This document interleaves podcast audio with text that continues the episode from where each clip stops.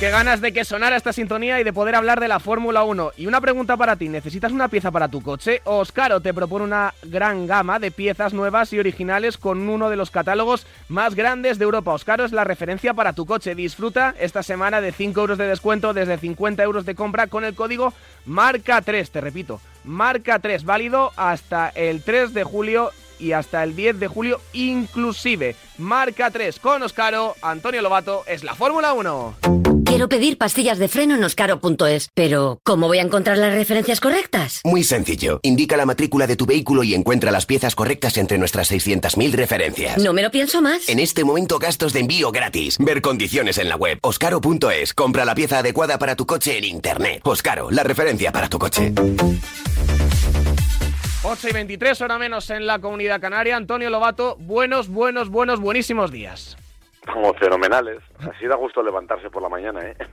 Ya te digo, porque además lo dejaste sembrado porque, Antonio, la semana pasada aquí hablábamos y ya a raíz de nuestra conversación se me ocurren varios motes, todos ellos muy cariñosos hacia ti. El soñador, el optimista y sobre todo el spoiler. ¿Por qué? Por este sonido, repito, hace una semana. En el caso de Carlos, Ah, pues eh, yo tengo muchas ganas de que, de que sea el, el, lugar donde comience todo. Eh, yo creo que Canadá fue un punto de inflexión. Eh, vimos a un Carlos fuerte, vimos a un Carlos con más confianza, con mucha más confianza en el coche.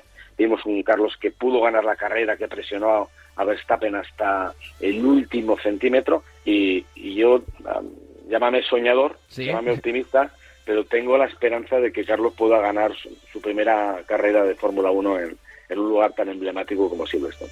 Bueno, pues no sé si hay que llamarte soñador, optimista o realista, Antonio. Bueno, eh, oye, la, lleva, la lleva buscando muchos grandes premios y pudo ser en Canadá, pudo haber sido en otros sitios que estuvo muy cerca, eh, pero al, final fue aquí y es que está ahí, la estaba rondando y había momentos en los que otros eran más fuertes que él y había momentos en los que eh, tenía problemas o algo salía mal, pero aquí todo salió bien. Y, bueno, tiene la primera. Y como nos decía Carlos Sainz, padre, en el día de ayer, una vez que había ganado ya su hijo la carrera, dice, mira, a lo mejor esto es, eh, es algo que le catapulta hacia arriba, ¿no? Porque eh, él reconocía que a él mismo, cuando empezó en el Mundial de Rallys, necesitó la primera victoria, que fue en el Rally de Acrópolis, para eh, tener la confianza necesaria para dar un cambio, para hacer clic, para decir, venga, ya está, ya me lo puedo creer, ya puedo ir a por todas. y yo creo que, que ya en Canadá, como dije, era un cambio de tendencia y la victoria en, Silverstone va a ser va a ser brutal. Y además nos viene muy bien que haya carrera este fin de semana porque porque Carlos va a estar va a estar fuerte seguro, va a estar muy fuerte. Ya, pues enchufado a más no poder. Eh, no sé si primero deleitarme un poquito más en lo que fue el episodio de ayer, Antonio, o ya poner la vista en el futuro más inmediato, sobre todo para saber la estrategia que va a tomar Ferrari, si esto cambia un poco respecto a la relación entre Leclerc y Sainz. Eh, a ver, yo espero que no cambie la relación entre, entre Carlos y, Charles Leclerc, pero sí es verdad que ayer hubo cosas que a mí me, me, sorprendieron. Eh, primero, ya sabemos de, qué pasta está hecha Charles Leclerc, acabó muy enfadado en el día de ayer. Eh, hay que reconocer que el coche de seguridad le hizo una le hizo un roto, le hizo un descosido. Y también es verdad que la estrategia de Ferrari es un poco dañina para él. Es decir, eh, tú tienes a tus dos pilotos delante, sale un coche de seguridad y no paras al primero, paras al segundo. Eh, eh, a ver, lo, lo, ideal ahí hubiera sido hacer un doble pit stop, pero según nos contaron en Ferrari, un doble pit stop hubiera perjudicado a, Carlos, hubiera perdido posición. Y hay una, una filosofía en Ferrari que dice, si hay un coche de seguridad en la parte final de la carrera y tenemos un piloto liderado, o sea, liderando la carrera, el piloto que lidera no para, mantiene posición que en el caso de ayer fue erróneo, porque claro, todos los que estaban por detrás pusieron neumático blando, dejaron a Leclerc con un duro de muchas vueltas y, claro, él mismo lo, dijo, ¿han cambiado los demás neumáticos? Sí. ¿Han puesto blando? Sí. Mm. Esto va a ser muy duro. Y fue muy duro, claro, aunque aguantó más de lo que todo el mundo pensaba. Insisto, la victoria fue de Carlos, pero el carrerón de Leclerc con el coche dañado ayer fue, una pasada. A tener, muy, a tener muy en cuenta. Eh, hay un momento, te estuve viendo en la retransmisión en, en Dazón, que, que, Carlos rompe un poco en sí, ¿no? Que, que, le chista a la gente de la radio. No, me digáis más esto, ya es lo que tengo que hacer o algo así, ¿no? Bueno, dijo varias cosas, porque eh, hasta ese momento, hasta la decisión del coche de seguridad, ah, a ver, Ferrari fue muy leclerista. Eh, mm, creo que mostraron un poco el cartón de, quién es el número uno quién consideran ellos que es el número uno. Eh, primero cuando Leclerc venía por detrás y venía muy fuerte, tenía tenía eh, mucho ritmo con el neumático medio, empezó por la radio a decir que él era mucho más rápido, que le estaban pi la carrera, Total que le presionaron a Carlos para decirle, oye, tienes que rodar en, este tiempo, eh, tienes que rodar en este tiempo, si no vas a tener que dejarle pasar. Vale, dejarme. Al final, Carlos se apartó y dejó pasar a, Charles Leclerc. Y cuando le dejó pasar, Charles no se iba. Eh, claro, eh, Charles tenía el, coche tocado y estaba beneficiándose del, DRS de Carlos. Cuando se quedó solo en aire, en aire limpio, el coche ya no corría tanto. Carlos hizo la parada y luego sí es verdad que con el neumático duro eh, Charles Leclerc tenía, tenía más ritmo que Carlos. Pero eh, lo que me sorprende es que cuando hacen la parada en, el coche de seguridad y salen a la pista y está el coche de seguridad a punto de irse, por radio le dicen a Carlos, eh, Carlos, cuando esto se reinicie, deja 10 coches de distancia, o sea, ponte a 10 coches de distancia de Leclerc, porque lo, que querían era que pararan a, Hamilton y a, Checo Pérez, o sea, que él fuera eh, el stopper, que, que, él se sacrificara para que Leclerc pudiera marcharse con el neumático duro. Y fue cuando él empezó a decir por la radio, dice, no, no, no, por favor, no, no, no hagáis esto, no hagáis esto, por favor y entonces suelta una frase que para mí es genial, que dice, stop inventing, eh, dejad de inventar. Eh, Me recuerda el, stop the cone, ¿no?, de, Donald Trump en su día. Sí, sí, sí, sí. stop inventing, dejaros de, de, cosas extrañas. Eh, vamos a perder la carrera, lo vamos a perder todo. O sea, nos van a pasar por encima si hacemos esto. Eh, le querían poner a los pies de los caballos y ahí salió la, la de Carlos para decirles, de ninguna manera, no podemos hacer esto tenéis un coche que puede ganar, que es el mío. No habéis parado a Leclerc. Mala suerte. Eh, quizá os habéis equivocado, pero ya está bien. O sea, ya está bien de, favorecerle a él, sobre todo poniendo en peligro lo que está en vuestra filosofía. Lo importante es Ferrari, ¿no? Bueno, pues os tiene que dar igual quién gane. Si el coche que está delante o el coche que está detrás, tenéis que favorecer el coche que tiene mejores posibilidades. Y el coche con más posibilidades era el de Carlos. Pues afortunadamente, pues el plan salió bien, este segundo plan, porque 52 vueltas dan para mucho, aunque la acción, Antonio, afortunadamente estuvo en la primera y digo, bueno, pues por un milagro llamado Halo, por, por dos pilotos que salieron ilesos, uno en la F2, por, por lo que pudo ser y afortunadamente no fue. Sí, ya es indiscutible. O sea, yo creo que ya no hay nadie sobre la faz de la Tierra que no que ponga en duda la necesidad de, del halo en, nuestras vidas, ¿no? En, la Fórmula 1. Eh, a ver, Juan Yusu está aquí porque porque hay halo. Eh, si no hubiera habido halo, eh, ahora mismo me atrevo a decir que estaría muerto. Eh, estaría muerto por varias razones. Mm, primero porque la estructura antivuelco, el, el roll hoop que tienen los coches de Fórmula 1, que es una pieza de titanio que está colocado donde, bueno, donde se coloca la cámara en la parte superior, eh, desapareció. Se arrancó. Y claro, eso es lo que evita que la cabeza del piloto pueda rozar en caso de vuelco con, con el suelo. Si no hay roll hoop, evidentemente no tienes protección con lo cual hubiera hubiera golpeado el halo le salvó le salvó la vida. Eh, bueno además el impacto claro el impacto fue tremendo porque eh, cuando tú vas con las cuatro ruedas o tres ruedas o las que te queden sobre el asfalto eh, puedes frenar y puedes perder velocidad pero cuando el coche está invertido y, está invertido desde, desde desde el principio del impacto es decir cuando estás a muy alta velocidad no la pierdes sigues arrastrándote a, a, mucha, mucha distancia sin perder casi velocidad y bueno, luego el, lugar donde cayó, eh, detrás de las protecciones de neumáticos entre la valla y, ¿Qué, ¿qué pensaste, Antonio, cuando lo, cuando lo viste y cuando lo narrabas en directo? El problema es que lo vimos, lo, vimos muy de refilón, porque estábamos muy pendientes de la parte de delante, sabíamos que había habido un accidente eh, fuerte, que alguien, que alguien había volcado, mm. eh, no, teníamos claro ni siquiera quién era, al final, evidentemente, recibimos la información y sabíamos que era Wang Yusu, eh, y luego entramos en esa fase ya habitual, horrorosa, en la que no te muestran imágenes. Entonces, cuando no te muestran imágenes, eh, sabes que el accidente es fuerte. Últimamente no sabemos si, si es solo fuerte y aparatoso o si el piloto está bien o está mal, porque nos pasó con, con, con Grosjean en, en Bahrein hace dos años, que no había imágenes y lo que sí habíamos visto era una bola de fuego y nos temimos lo peor. Y fíjate que al final Grosjean, el pobre, estaba, estaba fenomenal. Pero claro, también me acuerdo de, del accidente de Jules Bianchi en Japón, que tampoco nos mostraron imágenes y todo lo que recibíamos eran fotografías que habían colgado los espectadores y, bueno, nos estábamos dando cuenta que era, era terrible lo que, lo que había ocurrido, ¿no?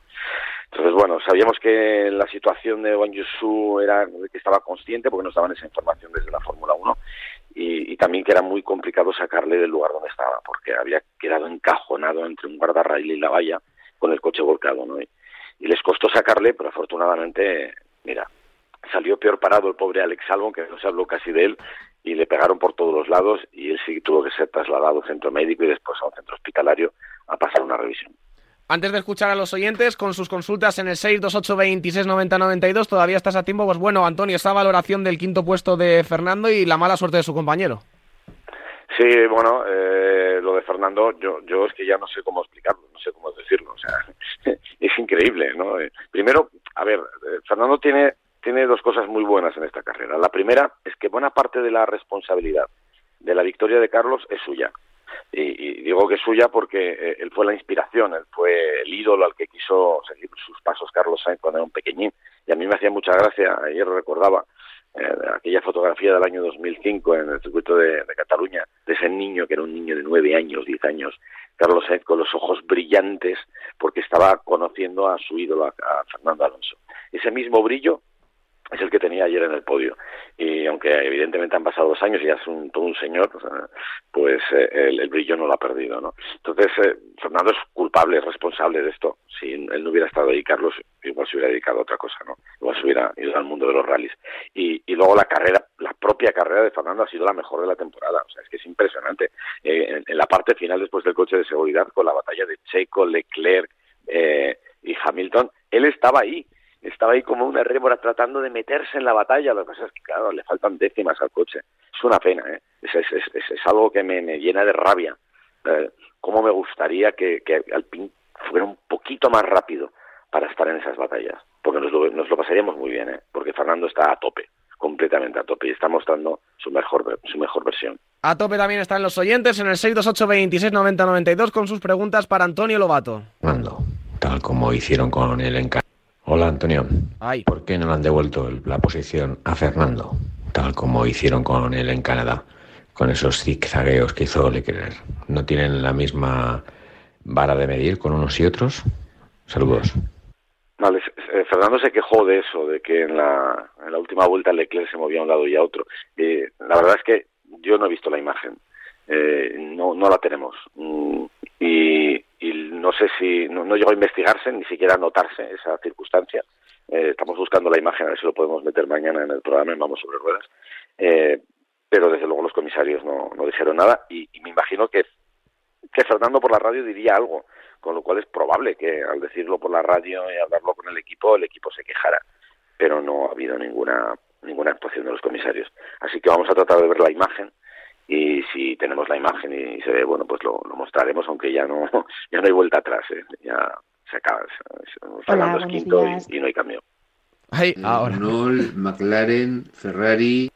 Buenos días, Lobato. Eh, nueve años, eh, Renault, McLaren, Ferrari y tres carambolas para un podium, una carrera. en una escala del 1 al 10, ¿En qué lugar estaría para ti Carlos Sainz, teniendo en cuenta que 10 serían los grandes? Ah, recordar que Fernando empezó en Minardi. Yo he visto reparar alerones de Minardi con cinta aislante. Gracias. ¿Eso es cierto? ¿En qué? Perdona. Eh, Lo de los alerones de Minardi con cinta aislante. Sí, los de Minardi, los de HRT y, mucho, bueno, no cinta aislante, pero bueno, cinta de esta de, aluminio. Eso lo hace, lo hace mucha gente, ¿no? Ah, recientemente lo vimos en, en Yuki Tsunoda, en, hace dos grandes premios, que, que se le rompió el alerón trasero, el, el DRS, y se lo pegaron con la cinta de aluminio, que es una cinta que se utiliza también en aviación, ¿no? Y que es muy resistente. Eh, ese tipo de reparaciones, cuando no hay, no hay tiempo, pues eh, se utiliza mucho, si no utilizas epoxi, ¿no? Y, lo haces con, con ese pegamento especial o esa resina especial que sirve para pegar fibra de carbono y que es súper adherente. Eh, sobre la pregunta que me hacía este, este oyente, la valoración de Carlos Sainz, pues hombre, Carlos Sainz evidentemente todavía tiene que, tiene que caminar más, ¿no? Y tiene que demostrar más, pero eh, no está en Ferrari por casualidad. No, no, no le han llamado a la escudería Ferrari porque sea un piloto del montón. Es un piloto muy bueno. Eh, yo de, de, de 1 a 10 ahora mismo le daría un 7, un 8. es notable, aunque esta temporada es cierto que no, no, no, ha brillado tanto como las anteriores, pero, pero ojo que a partir de aquí igual las cosas cambian.